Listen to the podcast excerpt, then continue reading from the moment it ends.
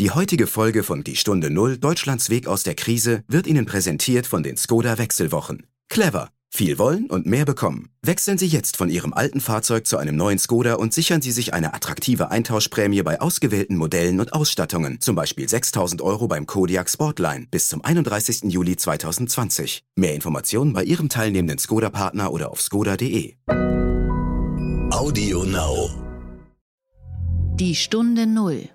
Deutschlands Weg aus der Krise. Ja, und dann hatten wir auf den Baustellen äh, auf einmal weniger Handwerker, weil die alle Angst hatten, dass wir nicht bezahlen. Dann haben wir denen alle einen Brief geschrieben, dass wir Liquidität gesichert haben und ähm, auf einmal waren sie alle wieder da und sogar in höherer Zahl als davor. Es haben gleich viele Kunden wie vorher angerufen und die Baustellen laufen besser als vorher den Menschen das Thema Wohnen oder Wohneigentum wichtiger geworden ist. Gerade in dieser Krise besinnt man sich auf die krisensicheren Themen. Ne? Das ist so Familie, Zusammenhalt und eben auch ein krisensicheres Dach über den Kopf. Und das ist nun mal Eigentum. Wir bauen Deutschland weiter.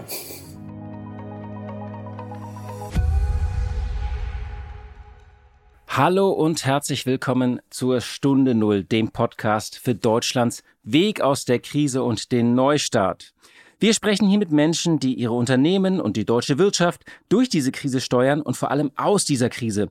Wir sprechen also über Strategien und Schicksale, über Aufstieg und Fall, über Ideen und Auswege.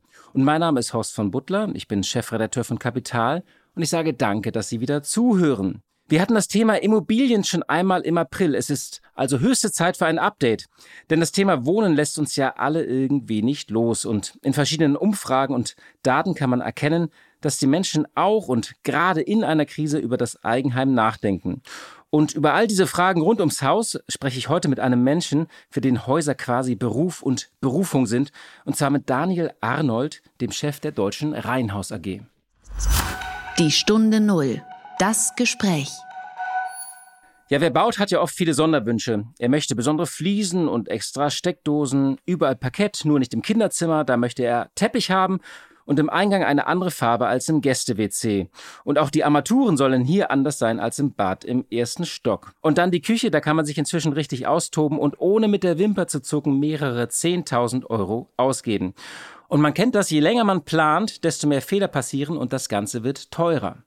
Es gibt einen Menschen, der sich vor rund 20 Jahren gesagt hat, das muss doch irgendwie anders und besser gehen. Und wir machen genau das Gegenteil. Wir bauen, wir bauen günstig und dafür gibt es keine Extrawürste. Die Kunden bekommen von mir ein Haus, aber auch nur ein Modell, beziehungsweise inzwischen sind es drei Modelle und im Prinzip können sie bis auf wenige Ausnahmen nichts ändern, nichts an den Steckdosen, nichts an den Lichtschaltern, nichts an den Fenstern und nichts an den Grundrissen. Der Mann, der diese Idee hatte, ist Daniel Arnold und sein Unternehmen heißt die Deutsche Reihenhaus AG. Das klang irgendwie größer und geiler, hat er mal gesagt. Das klingt so ein bisschen wie Deutsche Telekom, aber er ist auch ziemlich gewachsen. Er baut für ein dreistelliges Millionenvolumen pro Jahr rund 750 Reihenhäuser. Insgesamt hat sein Unternehmen über 10.000 Einheiten in 300 Wohnparks in Deutschland errichtet. Daniel Arnold und sein Kölner Unternehmen bauen also Reihenhäuser am Fließband. Und wie gesagt, sie sind günstig, aber nicht billig gebaut. Und die drei Modelle haben ganz klangvolle Namen. Sie heißen zum Beispiel Lebensfreude, Wohntraum oder Familienglück und sind zwischen 85 und 145 Quadratmeter groß. Und sie werden, wie gesagt, immer in Wohnparks gebaut, über ein Blockkraftheizwerk beheizt und sind in ganz Deutschland verteilt. Das Haus Familienglück zum Beispiel, das kostet je nach Preis des Grundstückes zwischen 250.000 und 400.000 Euro, also je nach Lage und Stadt und ist für die normale Mittelschicht erschwinglich. Es gibt jetzt vielleicht manche, die sagen, nun ja, das Reihenhaus ist ja etwas spießig. Und Daniel Arnold hat diese Frage oft gehört und er sagt dann, nun, für viele ist es eben der Einstieg in eine eigene Immobilie und vor allem der einzige Einstieg. In seinen Häusern wohnt also der ganz normale Durchschnittsdeutsche. Das Reihenhaus, hat Arnold einmal gesagt, hatte lange Zeit keinen guten Ruf und ich hoffe, wir haben dazu beigetragen, den Ruf zu verbessern. Und damit er wirklich weiß, wovon er redet, hat er selbst sieben Jahre in einem seiner eigenen Häuser gewohnt und natürlich jeden Tag ein bisschen darüber nachgedacht, wie man dieses Haus verbessern und optimieren kann. Einen schönen guten Tag, Herr Arnold, nach Köln. Ja, schönen guten Tag nach Berlin. Herr Arnold, die Deutsche Reihenhaus AG baut, wie es der Name schon sagt, Reihenhäuser. Aber was ist denn das Besondere eigentlich an Ihrem Unternehmen? ähm, ja, wir haben uns fokussiert auf leistbares Wohnen. Mir gefällt auch das Wort leistbar immer besser als bezahlbar, ähm, auch wenn das in der Bevölkerung ein bisschen häufiger verwendet wird. Ja, wir äh, bauen Reihenhäuser seit ungefähr 20 Jahren. Ich habe das Unternehmen gegründet und äh, gesagt, ich will ein, ein Produktunternehmen werden und das ist im Prinzip das Besondere. Wir haben äh, viele Jahre lang nur einen Reihenhaustyp gebaut. Heute bauen wir drei verschiedene Typen, die sich gut ergänzen und an denen man selbst nichts ändern kann. Dadurch schaffen wir eben eine enorm hohe Qualität und bedienen den Einstiegsimmobilienentwerber. Das heißt, in dem Segment zwischen zwei und 2500 Euro ein Quadratmeter schlüsselfertig versuchen wir Wohnraum in Deutschland zu schaffen. Das heißt, ich kann nichts ändern, es gibt keine Extrawürste. Ähm, ich kaufe das sozusagen schlüsselfertig von Ihnen und kann keine Grundrisse ändern, keine extra Fenster einbauen. Genau, also wie gesagt, wir ändern keine Steckdose, keine Wand, keinen Heizkörper. Wir haben eine extrem überschaubare Sonderausstellungsliste. Das heißt nur, entweder wir machen das Bad äh, so, wie es äh, wir machen, äh, 0 oder 1, oder Sie machen das Bad selbst. Ähm, dann lassen wir es einfach weg. Aber wir bemustern keine Bodenbelege, Wandbelege, Fliesenbelege und so weiter oder Steckdosen-Situierungen, äh, weil das ist das, was am Ende sehr viel äh, Geld kostet durch hohen zeitlichen Aufwand äh, bei der Planung, bei den Subunternehmen, bei der äh, Kontrolle und bei der Abrechnung. Äh, und das wollen wir uns einfach sparen. Wir vergleichen uns dann so ein bisschen mit der Automobilindustrie. Viele sagen zwar, oh, ich habe eine riesige Sonderausstattungsliste bei Autos. Sage ich ja, aber das ist ja ähm, trotzdem sehr überschaubar äh, bei den äh, technischen Komplexitäten, denn Sie können ja nicht einfach sagen, äh, oh, ich hätte gern meinen Golf jetzt zehn Zentimeter länger ähm, oder ich hätte gerne nur äh, zwei Türen äh, auf, äh, auf einer Seite und eine Tür auf der anderen Seite. Das sind genau die Themen, die eigentlich beim Wohnungsbau gefordert werden von äh, Käufern und Individualisierungsbefürwortern. Äh, und die wollen wir vermeiden und damit eben eine hohe Effizienz und Qualität äh, liefern. Sie bauen das ja in großen Siedlungen, die oft beheizt werden über ein Blockkraftheizwerk. Und Sie haben auch darüber Bücher gemacht und richtige auch, auch Fotoarbeiten und haben mal gesagt, Sie bauen sozusagen so für den normalen Deutschen aus der Mitte der Gesellschaft. Woran machen Sie das denn fest? ähm, ja, also das Wort Siedlung gefällt mir immer nicht so gut. Äh, wir nennen es äh, äh, Wohnanlagen. Aber ist schon richtig, wir bauen zwischen 10 und 200 Einheiten an einem Standort, versuchen aber dort auch durch eine aufgelockerte städtebauliche ähm, Situation hier nicht so eine große Monotonie entstehen zu lassen. Ähm, ja, wir haben Blockheizkraftwerke, wir äh, versorgen äh, zentral. Ähm, das ist so ein ökologisches, äh, ein ökologischer Anspruch von uns, damit nicht jeder mit einer eigenen Heizung äh, die Luft verpestet, ist das natürlich ein viel effizienterer äh, effizienterer Anspruch. Wir haben uns irgendwann die Frage gestellt, genau, wer kauft denn eigentlich wirklich? Weil alle Marktbegleiter und auch wir hatten immer die junge Familie als Foto auf unseren Broschüren.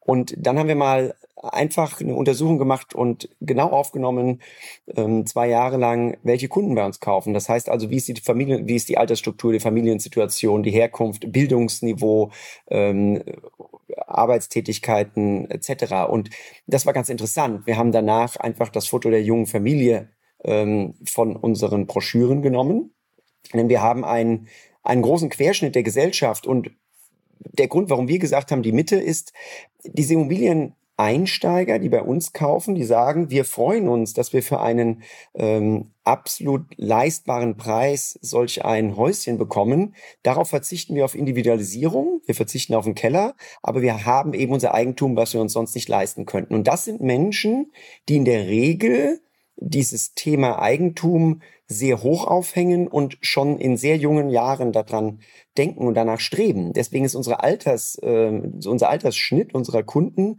ist um die 30 äh, Jahre. Das ist, fand ich faszinierend. Wir haben sehr viele, die schon mit Anfang Mitte 20 kaufen. Und diese Menschen haben ja, will nicht sagen natürlich, aber sie haben in der Regel eine Ausbildung gemacht ähm, und arbeiten dann ja von 16 bis 18 vielleicht, 19 und arbeiten schon seit fünf bis zehn Jahren in ihrem Job und haben dann eben ein bisschen Eigenkapital eingesammelt und äh, können sich das jetzt auch leisten, während natürlich äh, Leute, die an die Universitäten studieren, mit 25 bis 28 erst äh, abgehen und anfangen zu arbeiten, äh, erst sehr viel später Eigentum bilden und auch sehr viel höhere Individualisierungswünsche haben. Und dann haben wir daraus einen, wir haben Fotografen losgeschickt, haben mal 50 Familien porträtiert und haben das einfach, diese Bilder in ein Buch ähm, binden lassen und haben eben festgestellt, ja, wir haben diese Menschen als unsere Käufer, und zwar den Busfahrer, den Feuerwehrmann, äh, die Bäckerei-Fachverkäuferin, ähm, den Versicherungsangestellten, äh, die oder der Altenpfleger. Und diese Menschen erwerben bei uns ihr Wohneigentum und sind darüber sehr froh und dankbar, ähm, denn sie könnten sich wahrscheinlich für höheren Preis äh, ohne eine Erbschaft in ihrem Leben nie etwas leisten.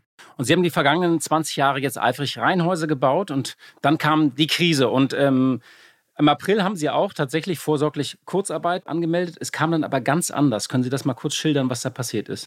Ja, wir haben ähm, auch Mitte März, als dann äh, das Thema Corona hier überhand nahm, ähm, uns zusammengesetzt und äh, einfach Szenarien durchgespielt, was denn so passieren könnte. Mit klar, ähm, A, ein großes Thema war bei uns ne Ausfall der Nachfrage, wobei wir ja einen hohen Vorlauf, zeitlichen Vorlauf haben. Das heißt, die Kunden, die sich bei uns äh, erst interessieren, die sind in der Regel äh, erst drei bis sechs Monate später beim Notar und dann natürlich wiederum einige Monate später erst äh, im Haus. Und insofern äh, war so unsere Sorge nicht, ja, wenn jetzt keiner mehr anruft, dann kriegen wir zwar in drei bis sechs Monaten niemand zum Notar, aber was ist, wenn die aktuellen Menschen, die im ersten Quartal gekauft haben, jetzt einfach nicht bezahlen können, weil die Bank nicht äh, auszahlt und so weiter. Also wir hatten dann zwei Themen. Wir haben gesagt, äh, okay, keiner mehr anruft, da sollten wir den Vertrieb stark reduzieren und keiner mehr bezahlt, da sollten wir liquiditätsschonende oder sichernde Maßnahmen ergreifen. Das waren so unsere beiden Themenfelder. Wir haben dann Kurzarbeit angemeldet für den Vertrieb ähm, und auch Kurzarbeit angemeldet äh, für andere Verwaltungsbereiche ähm, und auch die Bauleitung. Ja, und dann haben wir festgestellt, dass ich würde sagen, drei Wochen lang haben sehr wenige Neuinteressenten angerufen. Das hat sich sicherlich um 70, 80 Prozent reduziert. Meine Interpretation war, ja, die Leute waren natürlich verunsichert und haben jetzt nicht neu auf ein Haus ähm, sich äh, interessiert. Und aber unsere Käufer aus dem Q1, die wollten weiter ihr Projekt haben, wollten weiter ihr Häuschen äh, gebaut haben und haben auch weiter die Rechnung bezahlt. Ne? Ähm, wir haben teilweise von den Banken sogar Rechnungen schneller bezahlt bekommen als vor der Krise, ganz faszinierend. Gut, haben uns darauf drum gekümmert, haben die Kunden angeschrieben, gesagt, bitte, bitte, bitte, äh, gehen Sie zu der Bank, reden Sie mit ihr. Nicht, dass da irgendwie äh, jemand auf die Idee kommt, eine Rechnung nicht zahlen zu wollen, weil es unsicher wäre. Ja, und dann hatten wir auf den Baustellen äh, auf einmal weniger Handwerker, weil die alle Angst hatten, dass wir nicht bezahlen. Dann haben wir denen alle einen Brief geschrieben, dass wir Liquidität gesichert haben und ähm, auf einmal waren sie alle wieder da und sogar in höherer Zahl als davor. Also wir laufen auch heute noch in äh, mehr Bauleistungen pro Monat, als wir vor der Krise hatten. Das finden wir natürlich sensationell, denn der Verkauf läuft. Wir haben Mitte April haben wir die Kurzarbeit angemeldet. Ja, Anfang April haben wir die Kurzarbeit angemeldet und wir haben sie im Prinzip Ende April nach drei Wochen wieder komplett aufgelöst. Ähm, es hat keinen Sinn mehr gemacht. Es haben gleich viele Kunden wie vorher angerufen und die Baustellen laufen besser als vorher und wir hatten auch, glaube ich, also nicht nennenswert eine Handvoll Absprünge von Notarverträgen, ähm, weil die Leute nicht zu, persönlich zum Notar gehen wollten. Dieses digitale Burgunden gab es noch nicht. Äh, das haben jetzt einige Bundesländer eingeführt. Äh, wir haben das allerdings nie genutzt und nie nutzen müssen. Und insofern lief unser Geschäft einfach durch. Und die Baustellen laufen besser. Wieso sind da plötzlich mehr Handwerker? Wo kommen die her?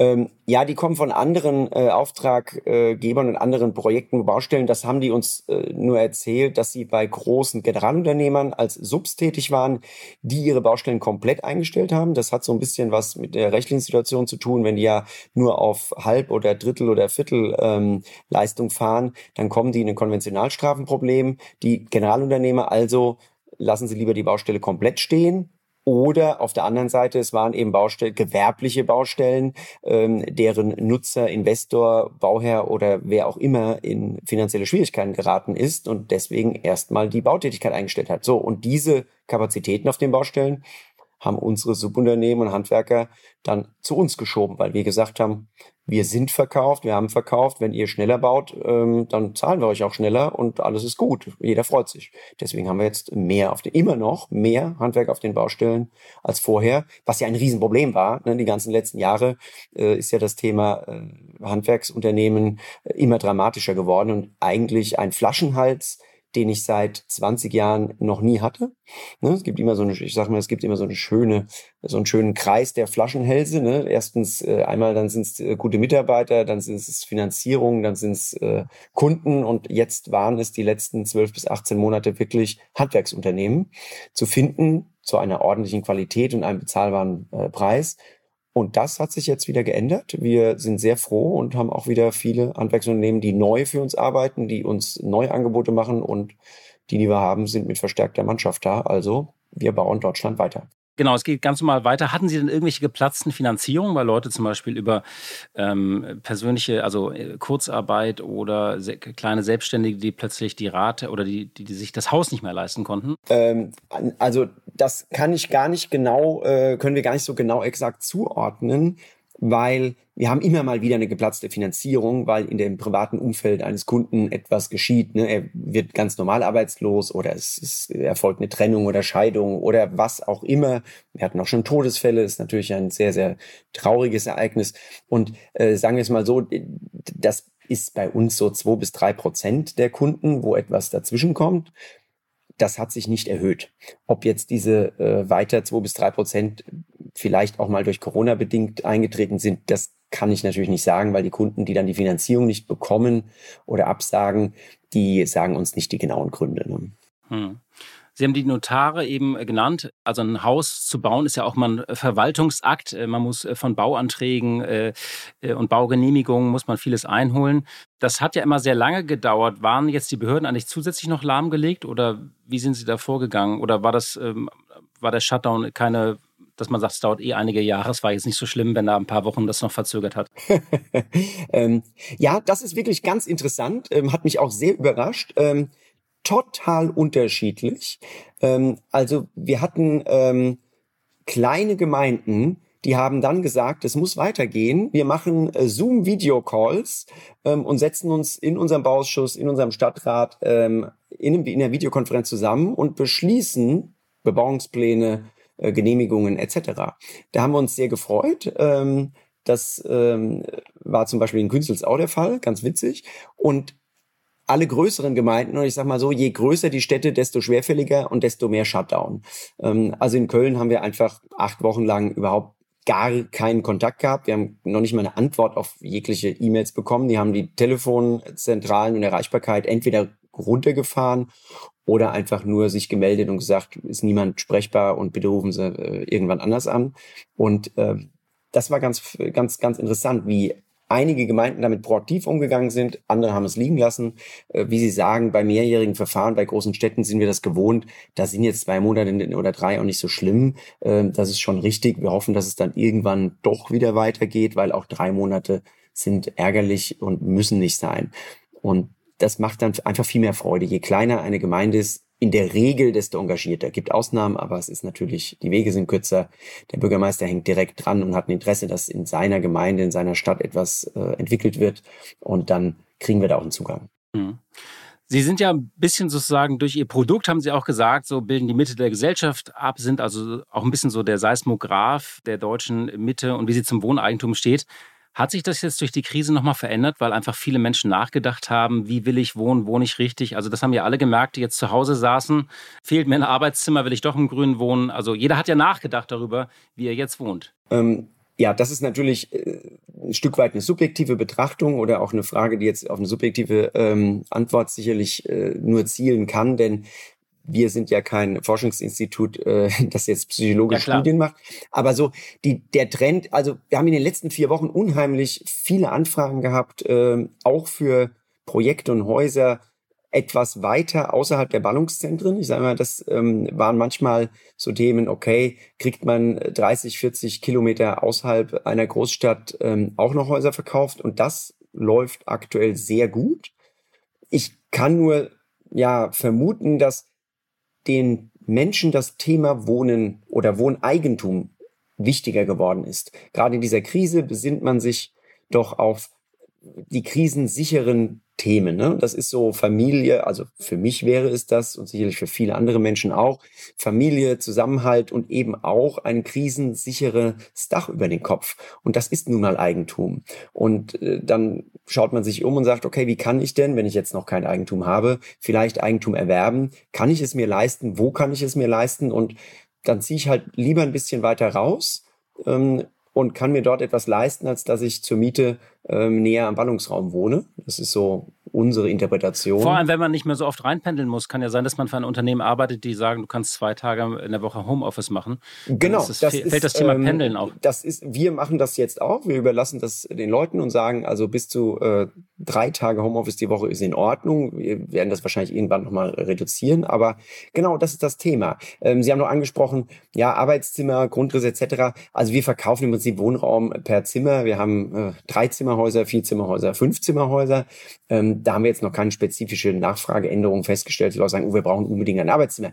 Was schon immer das Thema war und jetzt auch weiterhin verstärkt äh, nachgefragt ist, natürlich einfach die Zahl der Zimmer. So, also wir hätten gerne ein Zimmer mehr. Sage ich, ja, dann müssen Sie ein größeres Haus eben nehmen, dann kriegen Sie ein Zimmer mehr. Ähm, das kommt schon. Die Frage nach der Teilbarkeit von Zimmern ist eine sehr häufige und ähm, deswegen ja, wir setzen so ein bisschen darauf, dass ein Zimmer mindestens äh, 15 Quadratmeter haben sollte, damit es ein ordentliches Zimmer ist. Und auch selbst da gibt es Menschen, die das gerne nochmal unterteilen wollten und sagen, auch lieber habe ich ein sieben oder acht Quadratmeter Arbeitszimmer und nochmal ein Mini, was auch immer, anderes Zimmer als ein 15 Quadratmeter Zimmer. Da kümmern wir uns gerade darum, dass wir zumindest in unseren Grundrissen die einfache Möglichkeit bieten, auch solche Zimmer zu unterteilen, auch wenn sie dann ne, eigentlich Stand der Rechtsprechung und auch äh, nach Wohnflächenverordnungen nicht mehr vollwertige Zimmer sind, ab einer Unterschreitung einer gewissen äh, Quadratmeterzahl. Ne? Das heißt, Sie weichen von Ihrer ehrenen oder ehrenen Regel ab, dass man, äh, dass Sie sagen, es gibt, wird nichts an den Grundrissen geändert. So ein bisschen kann man jetzt doch was ändern. Nein, nein, nein, nein, nein, nein, nein. Wir machen das nicht. Wir, äh, wir zeigen nur auf, dass man da und da einfach eine Wand einziehen könnte. Und so, das okay. können dann die Kunden auf ihren anderen. Ich baue, das muss ich sagen, das ist so mein Anspruch äh, oder auch unser Anspruch. Wir bauen keine sieben Quadratmeter Zimmer. Das ist einfach nicht unser Anspruch. Wenn ein Kunde dann selbst meint, er müsste eine Wand einziehen, um so eine äh, Mini-Bude sich zu äh, kreieren, dann kann er das gerne machen, aber das kommt nicht von uns, weil ich natürlich nicht da stehen will und sagen, schauen Sie mal hier, hier, das ist ja immer unser Problem, da wir ähm, günstige Erstimmobilienerwerbe ansprechen. Ah, hier, das schaffen die ja nur immer mit irgendwelchen äh, A, äh, Billighandwerkern. Da sagen wir, wir haben alles deutsche Unternehmen und wir müssen auch die Energieeinsparverordnung einhalten. Wir übertreffen sie sogar. Da kann man keinen Schund mehr bauen. Und dann das zweite Argument ist immer, ah ja, die haben ja da nur winzige Häuser mit winzigen Zimmern, schmalen Grundrissen und so weiter. Dem möchten wir auch entgegentreten, dass wir sagen, nein, wir haben mindestens 15 Quadratmeter. Das ist so unser Anspruch. Sie haben eben geschildert aus Ihrer Perspektive, dass es sozusagen die Menschen mehr über Eigentum wieder nachdenken, dass es vielleicht auch, dass sie bereit sind, ein bisschen weiter rauszuziehen ins Grüne. Könnte es sein, dass so eine Krise, die in mehreren Wellen uns zwei bis drei Jahre beschäftigt, das Thema Wohnen noch anders verändert? Haben Sie da mal so drüber nachgedacht, dass man da irgendwas, also dass sich auch der Immobilienmarkt und wie, wie wir wohnen noch, noch tiefgreifender verändern wird? Ja, ich glaube, ähm, wir werden wieder einen attraktiveren, ländlicheren Raum bekommen. In den 70er Jahren gab es ja mal die vielbesagte Stadtflucht, ne? wo dann es hieß, okay, wenn ähm, Familien gegründet werden und so, dann ziehen die Menschen eben raus aufs Land ähm, und flüchten aus der Stadt. Man redet ja seit einigen Jahren von einer Landflucht. Wir haben eine Studie bei dem ähm, Professor Schreiner in, an der TU Dortmund in Auftrag gegeben. Der hat herausgefunden, dass das allerdings falsch ist. Wir haben keine Landflucht äh, in den letzten zehn Jahren, sondern eher eine ausbleibende Stadtflucht. Das heißt, die Menschen, die zur Ausbildung, zum Studium in die Stadt äh, ziehen, die bleiben auch nach der Familiengründung in der Stadt und wollen. Ähm, und ich glaube, das wird sich ändern.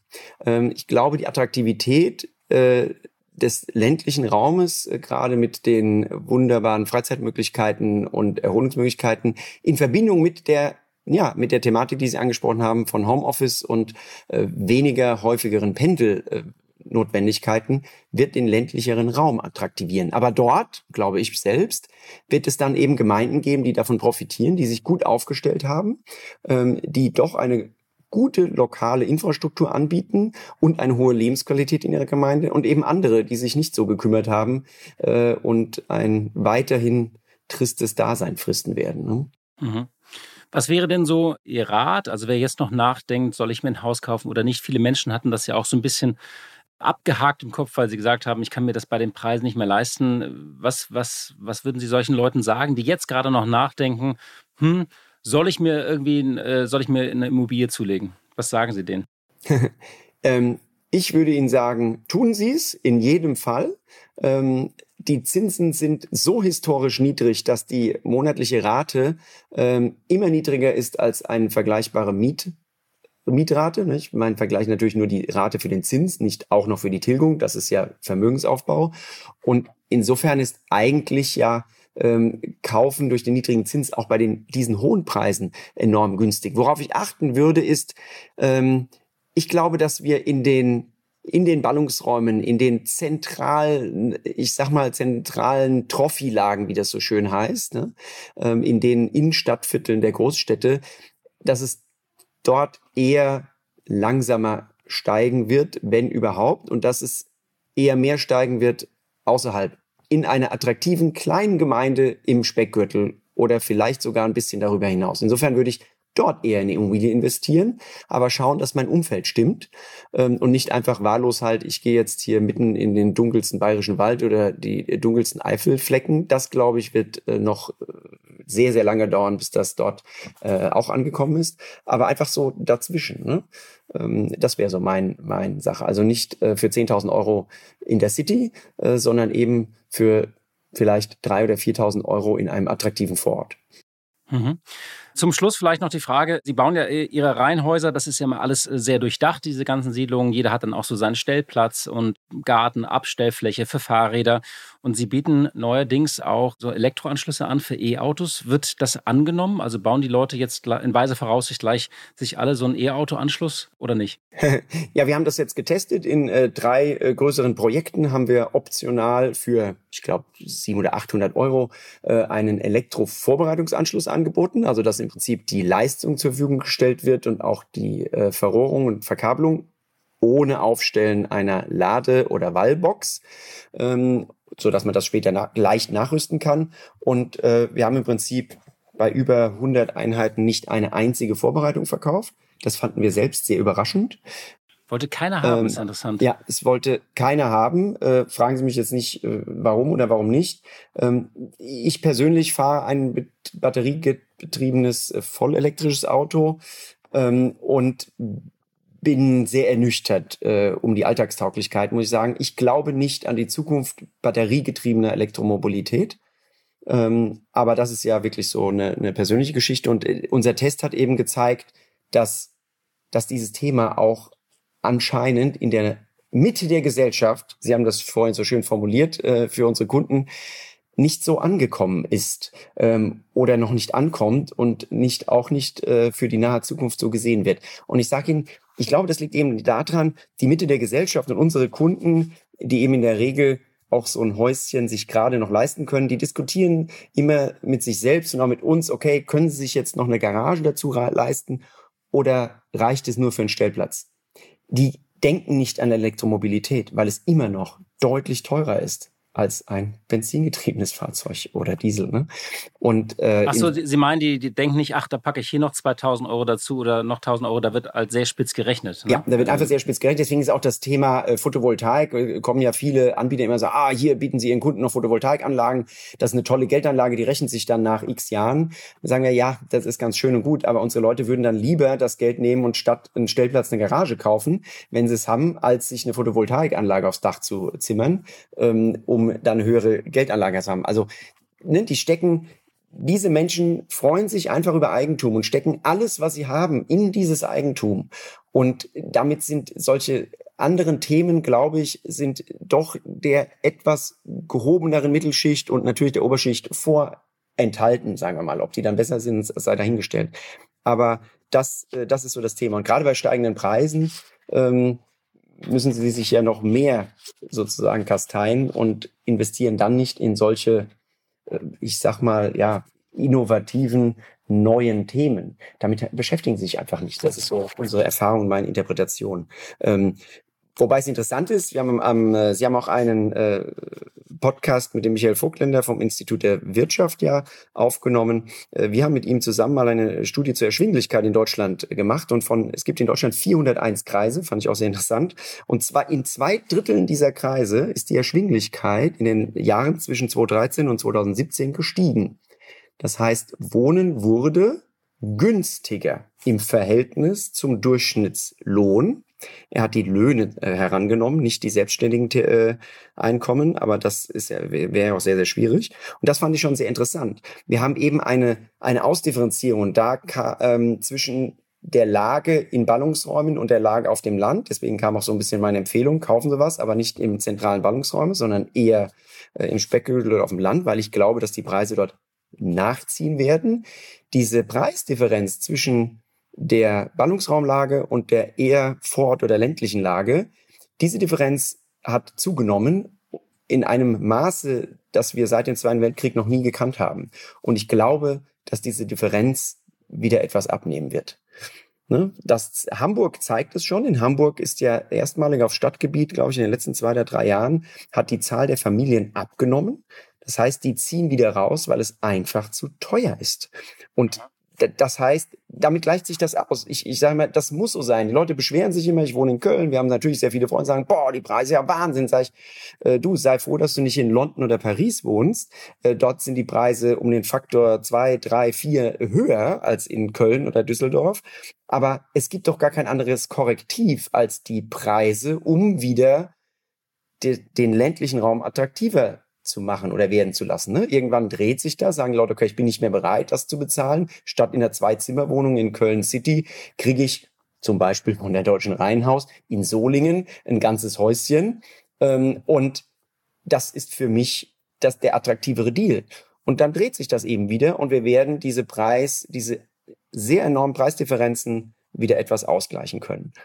Und das zeigt diese Studie auch äh, vom Herrn Vogtländer dass wir eben in den zentralen Ballungsräumen äh, natürlich die Erschwinglichkeit runtergeht, während aber in ganz, ganz vielen, in zwei Dritteln, wie gesagt, aller Kreise in Deutschland die Erschwinglichkeit nach seiner Studie für Mietwohnraum gestiegen ist und in ein Drittel aller Kreise sogar für, ähm, ja, für Wohnungskäufe. Also raus aufs Land, nur Mut zum Haus, das nehme ich mal so als Bilanz äh, mit und ähm, also Wohnen ist äh, doch erschwinglich für viele. Ja, ähm, Herr Arnold, ich danke sehr für das Gespräch und einen schönen Gruß nach Köln. Ja, ganz herzlichen Dank und äh, ja, Grüße nach Berlin zurück. Kurz erklärt. In unserem Format Kurz erklärt spreche ich heute mit Philipp Mattheis. Er ist Asien-Korrespondent für den Stern und auch für Kapital. Und ich spreche mit ihm über den erneuten Ausbruch des Covid-19-Viruses in Peking. Ja, lieber Philipp, hallo, ich grüße dich. Hallo. Also, es gibt einen neuen Ausbruch in Peking des Covid-19-Virus. Wie sehr bringt er die chinesische Führung in die Bredouille? Was hat sich da verändert? Ähm, die chinesische Führung äh, bringt er insofern in Bredouille, weil man in ähm, den letzten Monaten geradezu äh, peinlichst darauf bedacht war, die Hauptstadt komplett virusfrei zu halten. Also man hat eigentlich so einen Cordon sanitär um die Hauptstadt gelegt. Das heißt, alle Flüge, die äh, nach Peking gingen, wurden umgeleitet in, äh, in Provinzflughäfen. Die Passagiere wurden dort äh, in zweiwöchige Quarantäne gesteckt äh, und, und, und. Ähm, und dass dann ausgerechnet so ein neuer Ausbruch in der Hauptstadt passiert, ist natürlich schon ähm, etwas äh, peinlich und unangenehm für die äh, Führung in Peking. Wie reagiert jetzt Peking? Nicht so drakonisch wie in Wuhan, oder? Naja, also ähm, sagen wir mal so, ich glaube, man die Führung hat schon sehr schnell und viel daraus gelernt, äh, wie man da umgehen muss. Also man reagiert schneller, zumindest sieht das so aus. Äh, man re reagiert, äh, reagiert auch transparenter. Ähm, also es wurden jetzt sehr, sehr schnell und, und, äh, und früh Zahlen veröffentlicht. Es wurde sehr viel getestet. Ähm, insofern klappt das wesentlich besser. Ähm, Rigoros reagiert man natürlich trotzdem. Also man hat jetzt einfach äh, komplette Stadtteile von Peking abgeriegelt. Und äh, für Reisende zum Beispiel, die von Peking nach Shanghai kommen, müssen jetzt auch wieder in zweiwöchige Quarantäne. Also ähm, das, das sind schon immer noch sehr drakonische Maßnahmen, die dort äh, durchgeführt werden. Es gibt ja besonders aus Perspektive hier in Europa, aber auch für die Weltwirtschaft insgesamt die große Hoffnung, dass China praktisch die Weltwirtschaft auch äh, wieder aus dem Dreck zieht, den Karren aus dem Dreck zieht, weil die sind uns so ein paar Wochen voraus. Wie sehr wirft das möglicherweise China auch wirtschaftlich wieder zurück? Also ich glaube, der neue Ausbruch muss nicht unbedingt wirtschaftlich so große Folgen haben. Also wenn es jetzt gelingt, den in den halt nächsten Tagen einzudämmen, dann glaube ich, äh, kommt man da relativ glimpflich davon. Und ähm, man muss auch sagen, also China hat jetzt zum ersten Mal seit äh, Jahrzehnten kein Wachstumsziel vorgegeben. Das ist ein absolutes Novum. Trotzdem kann man davon ausgehen, dass wahrscheinlich China chinesische Wirtschaft als eine der besten äh, weltweit durch die Krise hindurchkommt. Also das ist, das ist definitiv positiv zu sehen und das setzt auch positive Impulse. Allerdings, was äh, nicht passieren wird, ist das, was 2008 geschah, nämlich dass Peking mit einem riesen ähm, Infrastrukturpaket ähm, sozusagen die, die Weltwirtschaft äh, so dermaßen stimuliert, dass das, dass das Effekte, ähm, dass es globale Effekte hat. Also dazu ist äh, ist der Verschuldungsgrad in, äh, in China einfach zu hoch. Vor allem die Unternehmensschulden sind sehr, sehr hoch. Und in der Führung ist man sich auch bewusst, dass man sich nochmal ähm, so ein riesen äh, Paket von mehreren hundert Milliarden eigentlich nicht leisten kann. Also so die, die große Rettung, die 2008 geschah, so die wird sicherlich nicht stattfinden. Was hat man bisher eigentlich konjunkturpolitisch gemacht oder was wird noch gemacht werden? Also was haben Sie angekündigt? Also es hält sich relativ in Grenzen. Also was man, was man natürlich gemacht hat, ist es, ähm, die Kredite günstiger zu machen, Kredite bereitzustellen. Es gibt auch ähm, vor allem, wenn man Chinas Wirtschaft ist mittlerweile nur noch zu 18 Prozent ähm, vom Export geprägt. Also das heißt, der Binnenkonsum ist äh, viel, viel wichtiger geworden. Und da ist vielleicht auch die Schwachstelle, weil die Krise hat jetzt bis jetzt vor allem die äh, unteren Einkommensschichten get äh, getroffen, sprich die Wanderarbeiter. Es gibt äh, Schätzungen, dass von denen rund 70 Millionen ihre Arbeit verloren haben. Und da wiederum versucht man jetzt mit so ähm, Konsumgutscheinen nachzuhelfen. Also sprich, man gibt da äh, kleine Gutscheine aus im Wert von 100 RMB, also sprich 15 Euro in etwa, die dann, äh, die dann äh, konsumiert werden können. Alles klar. Ja, Philipp, vielen Dank für diese Einschätzung und äh, ja, schöne Grüße. Sehr gerne. Danke. Ciao. Liebe Hörerinnen und liebe Hörer, das war's wieder für heute. Ich danke Ihnen sehr für Ihre Treue und fürs Zuhören und wir hören uns hoffentlich am Freitag wieder. Dort geht es um das Thema Getränke, Spirituosen und Bars. Wir tauchen so ein bisschen ins Nachtleben ein. Ich spreche mit der Geschäftsführerin des Tonic-Herstellers Thomas Henry. Ich wusste übrigens gar nicht, dass hinter der Marke Thomas Henry ein Berliner Unternehmen steckt und dass es in diesen Tagen zehn Jahre alt wird. Also habe ich einfach mal angerufen und wir haben gesprochen. Und bis dahin wünsche ich Ihnen alles Gute und noch eine schöne Woche. Die Stunde Null. Deutschlands Weg aus der Krise. Dieser Podcast ist Teil der Initiative Gemeinsam gegen Corona.